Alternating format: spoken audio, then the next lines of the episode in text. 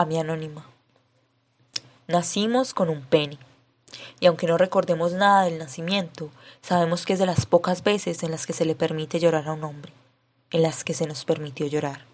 Fue agradable, ¿acaso no? Sentir esa pequeña libertad de derramarse, derretirse sin señalamientos, sin el grito de papá diciendo, los hombres no lloran, sin el peso de las miradas, sin la impotencia de explotar por dentro. ¿Acaso no es la única? Desde entonces no pararon de moldearnos para convertirnos en una figura con apariencia fuerte, poco cabello, velludo en su cuerpo, expuesto, con permisos, privilegios y emocionalmente inquebrantable.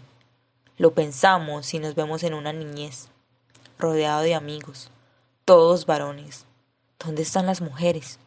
Nunca nos lo preguntamos. Era lo normal los niños por un lado y las mujeres por otro.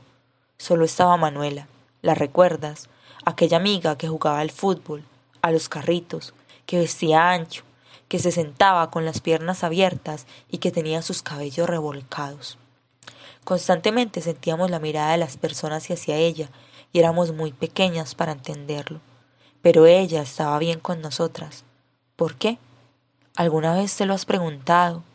Aún así, Manuela siempre estuvo dispuesta a jugar con nosotras, a pesar de sentir esa fuerte presión social de hacerla querer adaptarse al otro bando, a las que nacen con vagina. ¿Y qué culpa tenemos de ser plurales? ¡Ah!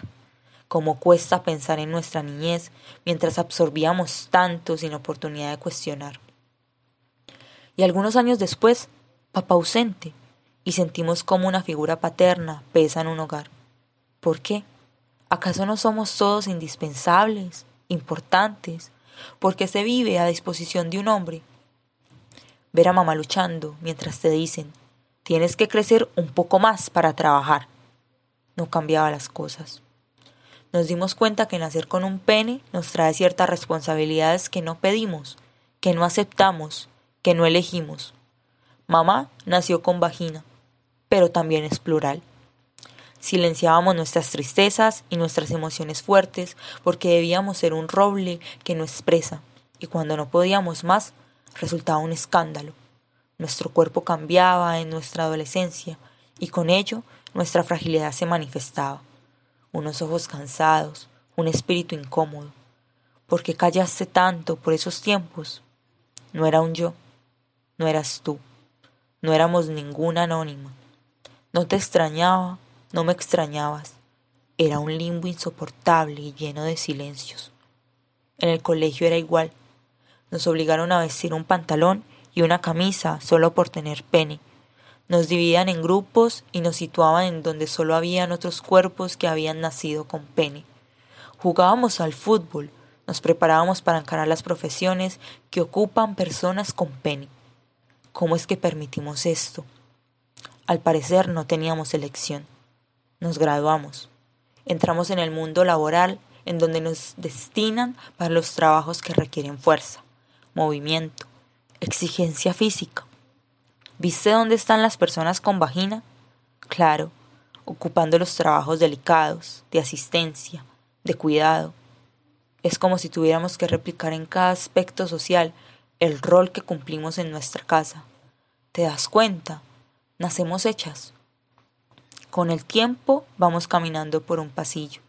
Vemos una persona hablando en público con un micrófono. Nos detenemos y escuchamos. Hay ciertas masculinidades hegemónicas y algo dentro de nosotras despierta. ¿Eras tú quien se movía de esa forma dentro de mí? Ahora que lo pensamos, sabemos que eras tú. Nos causó mucho impacto saber que había una figura masculina que imperaba en cada familia en cada espacio social y que esta figura hacía a las otras vulnerables. Se imponía de manera tal que terminaba invisibilizando a sus distintos. No había chance. Si fallabas como una de estas figuras, fallabas como persona, y te rechazaban, y te miraban como miraban a Manuela. Desde entonces no paramos de preguntarnos por nuestras formas. ¿Seremos un fallo social por nuestra forma de ser? ¿Estamos dentro de esas masculinidades hegemónicas? ¿Por qué? ¿A quién le escribo? No eres solo mi anónima. No eres femenina, no eres masculina, eres mis múltiples, a quien esta forma de construir sociedad asesinado, mutilado, negado. Pero no eres ni negada, ni mutilada, ni asesinada. Estás en cada palabra que escribo, en cada mirada que dirijo, en cada gesto, en cada poro, en cada silencio. Y ahora lo sé, tienes voz en mi vida, en mi cotidianidad. Lloramos sin el peso social. Decimos con firmeza, no puedo levantar esto, está muy pesado. Tardamos en vestirnos y arreglarnos. Nos miramos al espejo, nos dejamos crecer el cabello ocasionalmente, nos depilamos, nos sentimos bien cuando nos ayudan con lo que llevamos en la mano. Escuchamos, consolamos con afecto a quien lo necesita, así tenga pene. Haces parte de mí y no tengo que ocultarte. No tengo que ocultar quién soy. Nos preguntamos por nuestro cuerpo. Nos deconstruimos y nos construimos. Aprendemos y desaprendemos. Siempre en mí. F.